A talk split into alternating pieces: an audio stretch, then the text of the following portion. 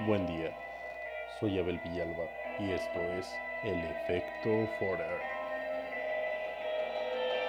Permítame llevarle la información más irrelevante. Continúe con su vida cotidiana mientras yo digo palabrotas para entretenerle. Usted enfóquese en sus rutinas como pasear a su automóvil o limpiar a su perro. Aquí vamos a entretenerle sin consumir su atención visual. Entre tanto, usted sigue grabando los trastes, relaje su cerebro. Aquí vamos a decir las pendejadas que usted no quiera pensar. Bienvenidos a esto que es El Efecto Forer.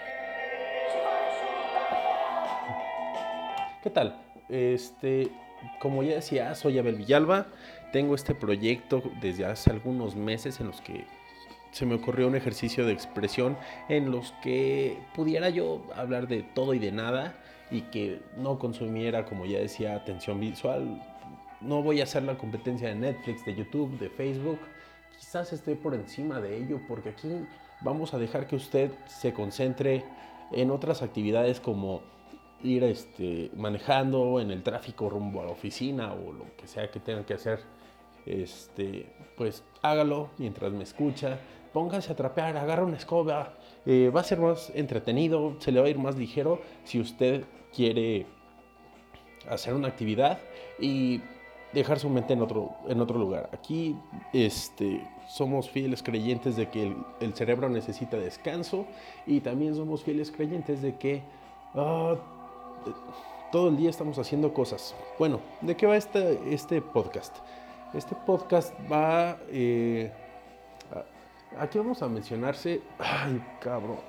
Perdón, perdón, este, bueno, iba a decirles que aquí vamos a hablar de física, de historia, de economía, de su hermana, pero aquí, entre todo lo que vamos a decir, sobre todo va a haber errores y vicios de, del habla, va a haber trastabilleos, va a haber muletillas, va a haber espacios largos en los que no sepa qué decir, va a haber correcciones de lo que acabo de decir unos segundos, va a haber contradicciones con lo que dije hace algunos meses. Eh, pido una disculpa por ello, una disculpa enorme. Eh, he estado buscando información, literatura, este, ejercicios, he escuchado algunos otros podcasts para poder elaborar el mío. Eh, yo soy autodidacta y realmente este es uno de los proyectos más difíciles a los que me voy a, enfrentar, yo creo, porque, bueno, ah, no sé, eh, les decía, soy autodidacta y les juro que me fue más fácil aprender a manejar una motocicleta de velocidades este, viendo videos de YouTube. Y este pedo del podcast ya tiene unos meses en los que estoy trabajando diario, desde guionando, leyendo, este, escuchando gente con eh, más experiencia que yo, buscando gente que me pueda ayudar en la parte técnica, este, en la parte creativa. Y, no, no, no, sigo tan en ceros como cuando no sabía que era un podcast. Eh, vamos a empezar de una manera muy sencilla. Yo tengo eh, un equipo muy sencillo. Estoy utilizando un celular, estoy utilizando unos audífonos, estoy utilizando eh, una computadora para poner la música de fondo. Eh, hay una cosa muy interesante que la pendejada esta no quiso reproducir todas las canciones y empezó a reproducir la que puse a un inicio. Entonces pido una disculpa por ello. Vamos a, darle play a todas las demás. Entonces supongo que manualmente, porque como ya empecé a grabar, no me voy a detener a buscar eh, soluciones técnicas. Ahorita me voy a concentrar en hablar para ustedes y les menciono, este, a riesgo de demanda, ojalá no se enteren, ojalá que sí, porque soy fan de ellos, estamos escuchando el disco de Psychotropical Berlin de La Femme, un grupo francés que me gusta demasiado, que alguna vez ya vi en vivo y que ahorita voy a hacer que ustedes escuchen. Bueno, entonces vamos a decir de dónde viene el título. El título viene desde... Ok, ok, ok, paréntesis enorme. Eh, vamos a decir aquí muchas cosas. Eh, todo lo que voy a decir normalmente no va, no va a ser guionado, eh, normalmente no se va a editar. De hecho, este episodio en específico va a correrse desde ceros hasta que se acabe el disco, me canse o se le acabe la batería al celular, porque no voy a ir por el cargador en este momento. Y bueno, tengo de todas maneras como un 60% aproximadamente. No sé, ni siquiera voy a ver la pantalla del teléfono. Eh, pido mucha disculpa por toda la parte amateur de grabación de todo esto. En serio, no soy un experto. Ojalá pueda tener algo de experiencia. Eh, no voy a, hacer como otros podcasters que tienen ya años de experiencia y años de conocimiento, incluso hay carreras en producción musical y que esta gente se dedicó a hacer podcast. Bueno, yo no voy a hacer eso, pero espero eventualmente no estar tan verde como ahorita. Ok, eh, voy a decir de una vez, esto no es un programa familiar, eh, no vaya a dejar que sus niños escuchen este programa porque aquí vamos a decir exageradamente la palabra verga. Es uno de los vicios que más tengo. No, no precisamente que sea adicto a, los mástiles, sino que sea adicto a maldecir. A maldecir y alburear. Se me viene a la cabeza la vulgaridad, lo siento. Soy extremadamente vulgar y espero no tengan molestias con ello. Este, háblele a su abuelita, háblele a su tía que escuchen este podcast bueno, este no, en específico este no. Quizás los siguientes sí se los voy a recomendar ampliamente. Esta es una prueba para ver si usted me va a escuchar, si me va a aguantar y si yo puedo seguir hablando de aquí hasta que, no sé, pase un tiempo respetable. De hecho, vamos a hacer este ejercicio muy corto, ¿no? No tiene caso que ustedes este, me soporten diciendo cosas sin ton son eh, por mucho tiempo. No hasta que llevo ya de luz verde para que así lo hagan y próximos episodios van a ser más duraderos. Este vamos a hacerlo un poco corto.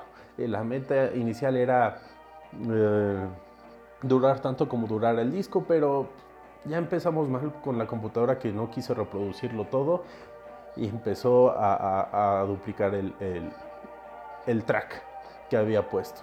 Este, bueno, vamos a decir de dónde viene el título, ¿no? El título, el efecto Forer eh, es el... Eh, va de nuevo, va de nuevo. Perdón, perdón, perdón. Este, e, el efecto Forer es el resultado de un experimento eh, allá por 1948 realizado por Bertram Forer. Bertram Forer era un psicólogo que de repente decidió hacer una prueba. Vamos a hacer otro paréntesis aquí. Este paréntesis dice que no estoy leyendo lo que estoy diciendo. Realmente tengo aquí dos pantallas de computadora. En una estoy viendo lo de la música y en la otra estoy reproduciendo pornografía. Entonces, este, no, no estoy leyendo Wikipedia, una enciclopedia, ni siquiera en carta. Este, todo lo que vaya a decir va a venir de mi cerebro, muy posiblemente eh, vaya a haber errores, les aseguro que va a haber errores, no necesito que ustedes piensen como yo, de hecho les reto a que investiguen y me, y me corrijan este, cuando sea, sea el caso, ¿no? Pero bueno, eh, regresando. Entonces Bertram Forer en 1948 hace un, test de personalidad a una serie de, sujetos. Estas personas responden el test, Bertram les dice, aguántame tantito, te voy a dar los resultados. Cuando regresa y les entrega eh, el resultado del test, les dice, oye, nada más por favor dime qué tan acertado está lo que estoy diciendo las personas dicen, no, pues más o menos se parece, ¿no? Le doy un 4.2 en una escala de 5.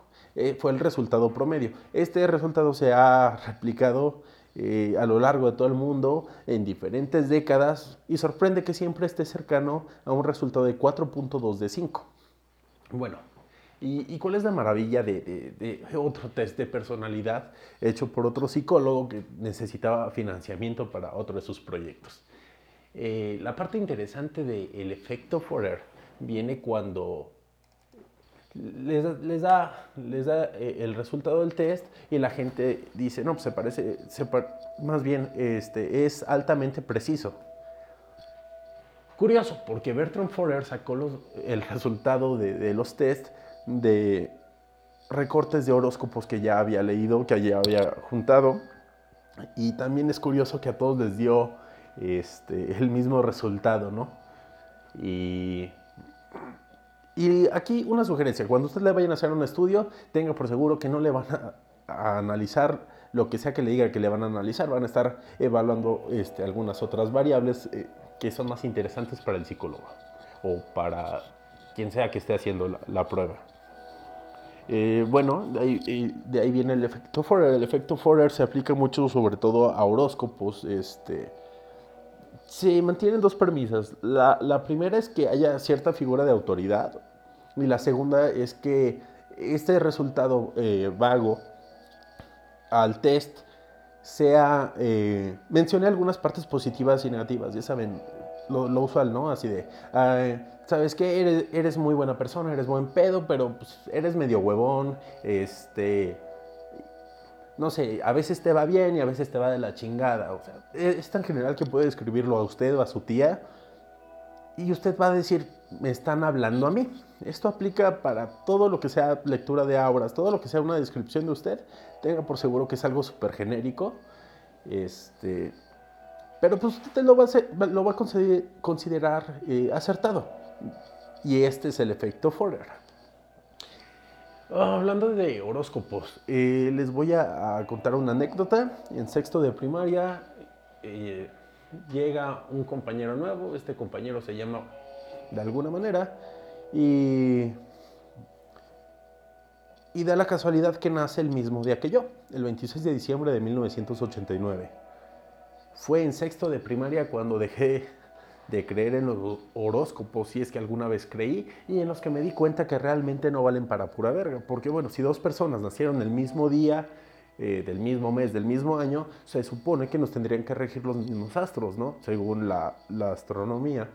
Este, y, no es así. A la persona esta le iba diferente que a mí en todo sentido.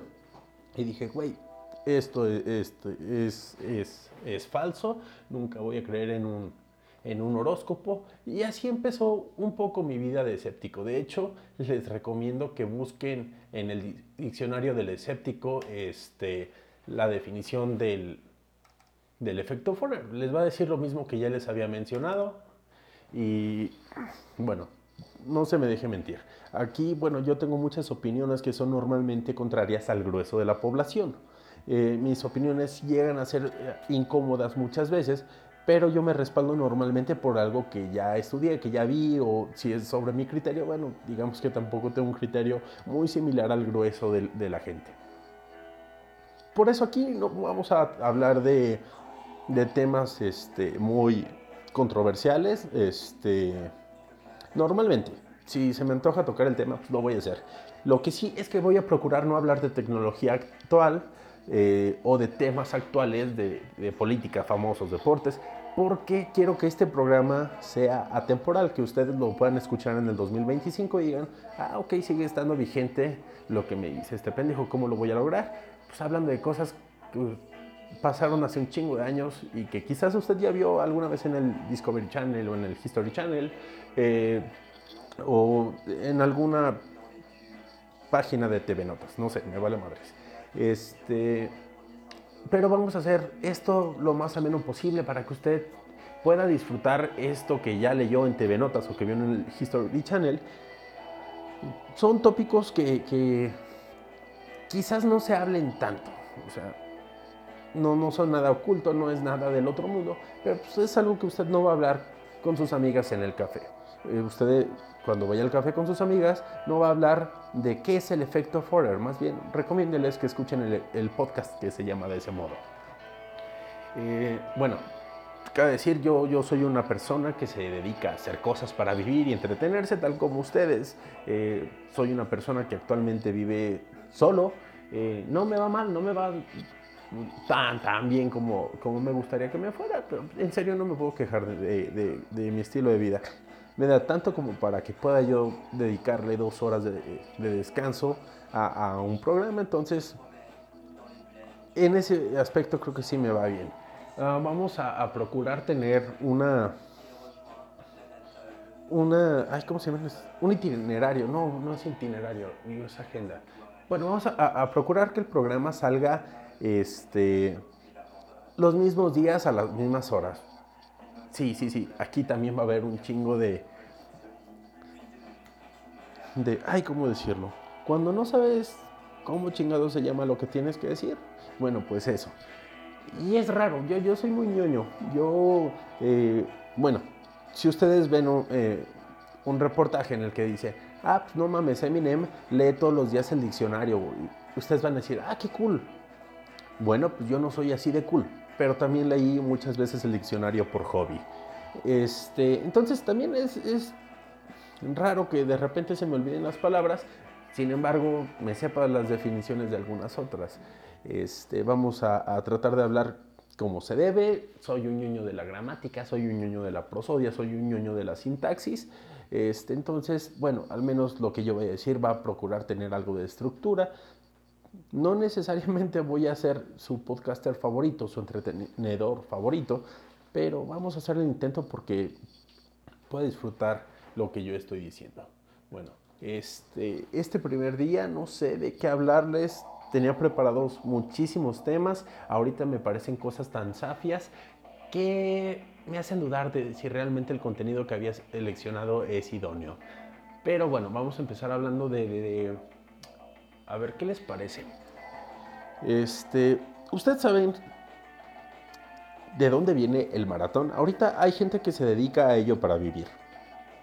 Bueno, eh, dice las, las leyendas, porque viene de una leyenda, no hay como tal constancia de muchas cosas de las que voy a decir en torno a esto, pero eh, sí, sí hay alguna que otra eh, respaldo histórico. No sé. Ay, perdón, se me van a olvidar un montón de veces las palabras que tenga que decir y me voy a acordar cuando ya tenga tres minutos de estar hablando después de que se me olvidó esta palabra. Entonces, eh, se menciona el maratón.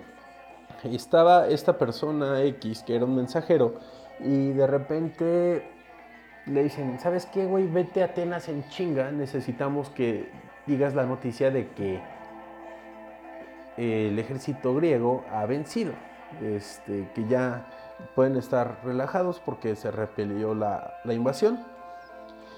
Ah, hay quienes dicen que tenía un mensaje muy importante que decir. Este, lo que sí fue cierto es que esta persona se fue corriendo en chingas hasta Atenas. Hasta Atenas dijo lo que tenía que decir y en ese momento, ¡pum!, se cae a la verga muerto. La gente dice, ah, cabrón, ¿qué pedo?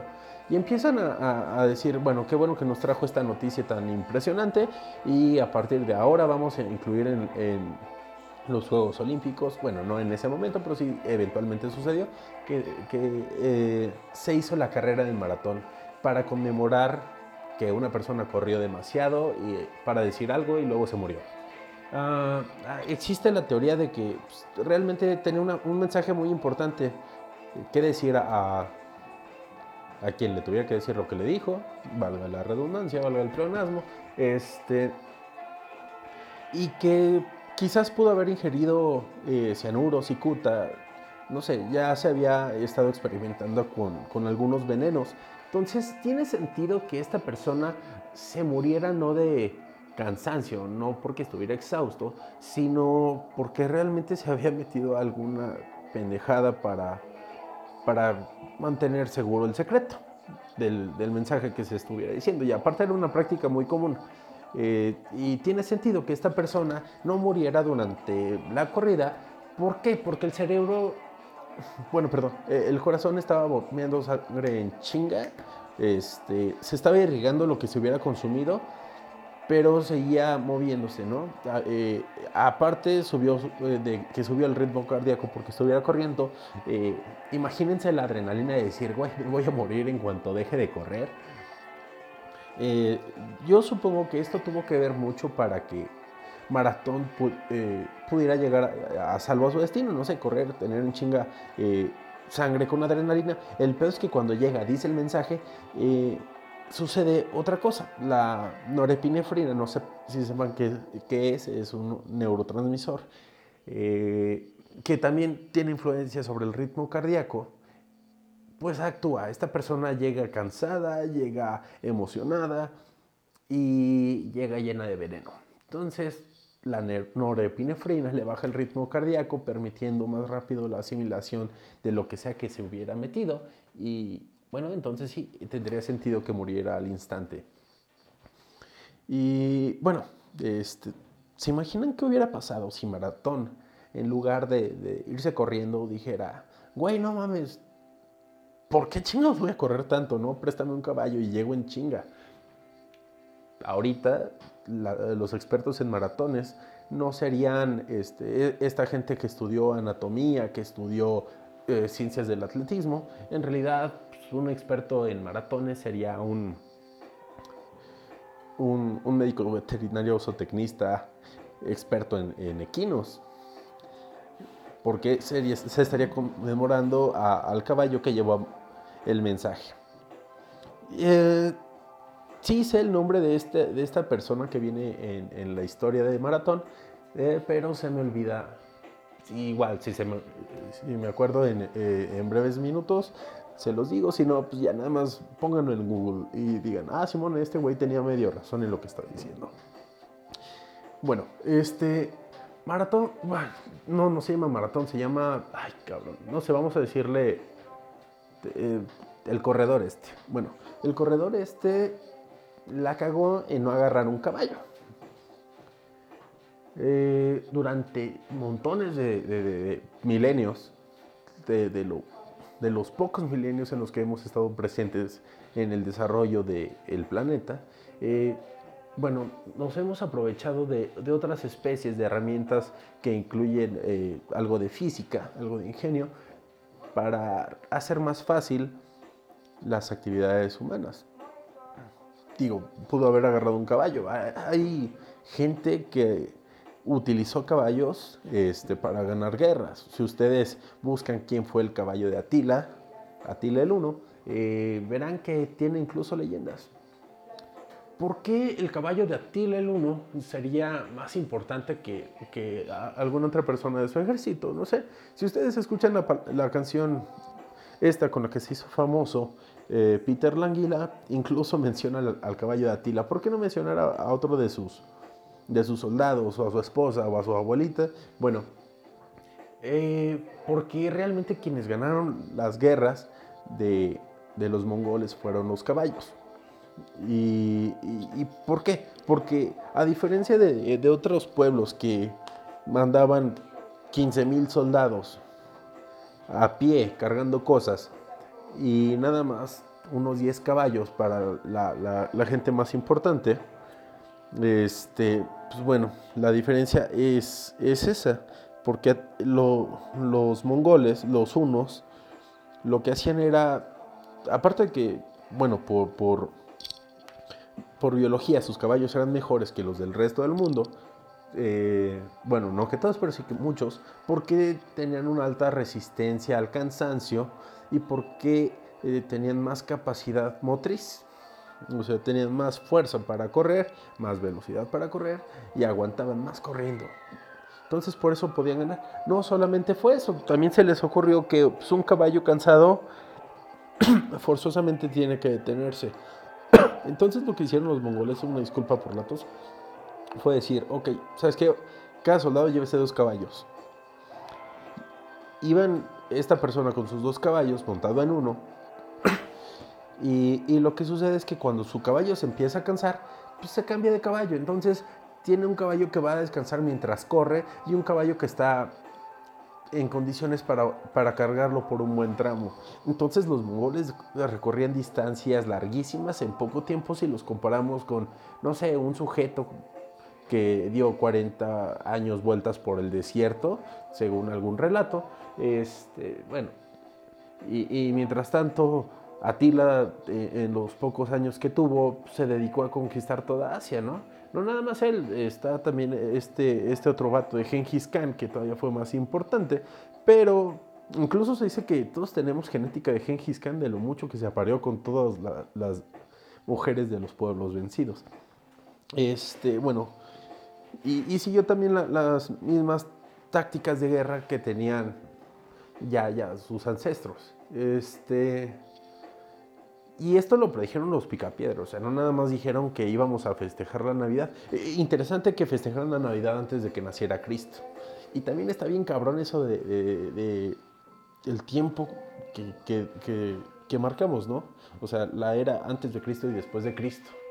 Eh, esto viene a modo de humor bien pendejo, porque esto nunca sucedió y realmente el humor pendejo es el que más me gusta. Pero bueno, imagínense ustedes tienen una carnicería en Grecia hace 2900 años y cambiando el año le llega el cliente, le da usted el calendario, pues el cliente se quejaría y diría, no mames, estábamos en el 412, ¿por qué me estás dando un calendario del 411?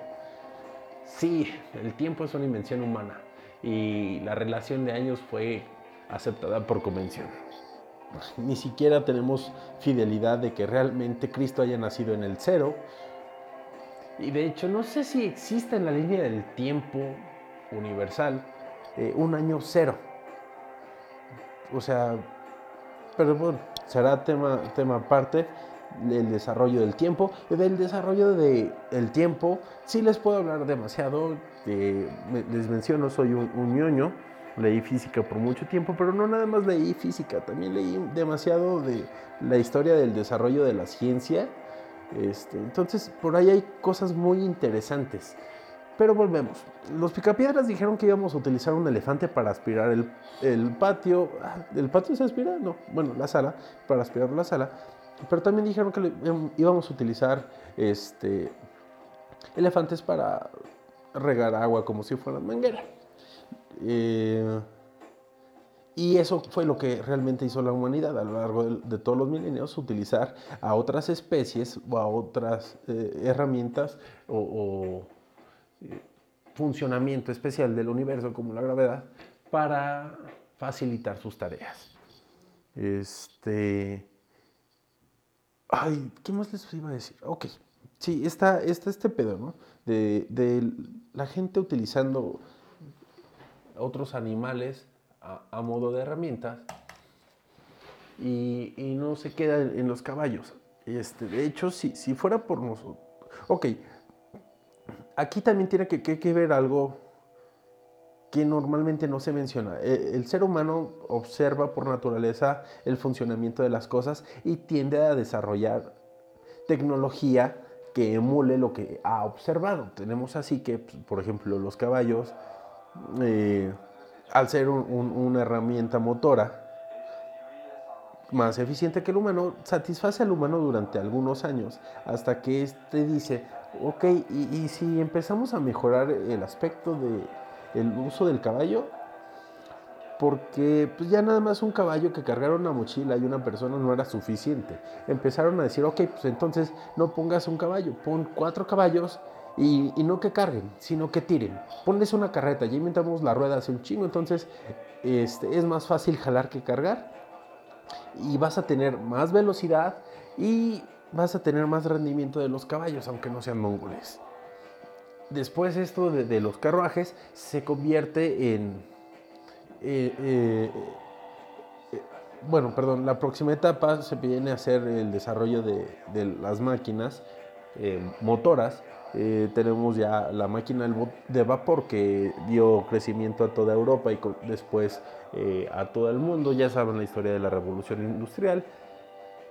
Y todo viene desde que dijeron, güey, necesitamos movernos más rápido y desplazar más cosas. Entonces viene el automóvil. Y es curioso que si ustedes preguntan por la, la capacidad, perdón, por la potencia de un automóvil, les van a decir que pues, está dada en caballos de fuerza. O sea, sí, realmente un automóvil es la evolución de la necesidad del humano satisfecha a través de una herramienta. Ah, y, todo lo que nos vaya a servir vamos a tratar de emularlo o mejorarlo. Eh, eh, el caballo ya es algo obsoleto, no sé hace cuánto usted no transporta sus cosas en un caballo, pero ya tiene tiempo que ha sido obsoleto el uso de los equinos para el transporte, a menos que las condiciones así lo soliciten. Si usted está en la sierra, en una vereda eh, que da un desfiladero, va a ser más fácil irse en caballo que irse en automóvil. Eh, pero no nada más le sucedió al caballo. O sea, eh, eh, hemos utilizado animales desde, no sé, todavía en la década pasada creo que el ejército español estaba utilizando palomas para entregar mensajes. Y han utilizado águilas para buscar enemigos este, en los bosques, han utilizado perros para encontrar enemigos en también en los bosques y, y, el uso de, de, esto, de estas herramientas no necesariamente llega a ser suplido en algún momento, o al menos no hasta ahora. Por ejemplo, todavía se utilizan perros para detectar narcóticos en las mochilas. El día que puedan, si quieren entender cómo funciona Eh, esta parte de, de, de, olfatear, de emular y reproducir la respuesta que se obtiene al olfatear, eh, bueno, entonces, en ese entonces, los perros van a dejar de ser importantes para el uso humano y en vez de poner un bonito Beagle que esté olfateando maletas en el aeropuerto, pues bueno, pondrán una máquina que esté detectando aromas. Y la detección del aroma es realmente la detección de las partículas volátiles en un objeto. Esto es, todo, todo, todo está conformado de pequeñas partículas. Algunas partículas tienen más cohesión hacia las otras. Eh, y esas se quedan, pero las que son volátiles em, alcanzan a desprenderse del objeto y su justa proporción va a dar un aroma u otro. Por ejemplo, un huevo podrido, dices, güey, huele a huevo podrido. Eh, realmente lo que estamos oliendo son algunos compuestos del azufre y del nitrógeno, que son los que nos parecen un poco desagradables. Entonces, si usted lograra juntar todas las eh, la receta de, de, las partículas volátiles que emanan de un huevo descompuesto, podría emularlo. Pero una cosa sería detectar qué es lo que tiene este aroma, todas las partículas que lo componen, y otra cosa sería recrear la receta en la misma proporción para que pueda emularlo. Entonces es más fácil entrenar perros. Aparte están bien chidos y ladran y una máquina no... Yo no instalaría software de ladridos a una máquina que detecte aromas. Y bueno, sí, sí, ya me estoy extendiendo, pero pero como les decía, esto se trata de todo y de nada. Vamos a decir pendejadas, vamos a disfrutar el momento. Por favor, no se canse de escucharnos. Yo voy a procurar no cansarme de hacer esto y les juro que en breve vamos a empezar a producir con más calidad. Vamos a empezar a, producir con mejores instrumentos y vamos a empezar a, a, producir ya con algún script que me, que me dé un norte, que me dé una guía para yo poder hablar y que no haya tanta redundancia, que no haya tanto tanta palabrería innecesaria que digo porque no sé qué decir. Más bien cuando sepa qué decir, entonces voy a empezar a relatarles y entonces les juro que va a ser ameno este, este espacio. Eh, aquí vamos a procurar tener este, invitados, eh, si esto pega como yo creo que pueda que puede pegar. Entonces vamos a, incluso a participar con el público para que ellos hagan más contenido este, este podcast, para que tenga más sustancia este podcast y le sea todavía más ameno. Eh, todos son bienvenidos para participar, ya sea desde la parte creativa, desde la parte técnica. No busco patrocinadores necesariamente, eh, pero sí estaría muy agradable que en unos años alguien diga, ah, güey, pues ahí te va una lana para que sigas, para que sigas trabajando. Porque esto lo estamos haciendo por hobby y no buscamos un, lucro, pero tampoco me quejaría si llegara a suceder el caso. Bueno, me despido de ustedes, soy Abel Villalba y esto es El Efecto Forever.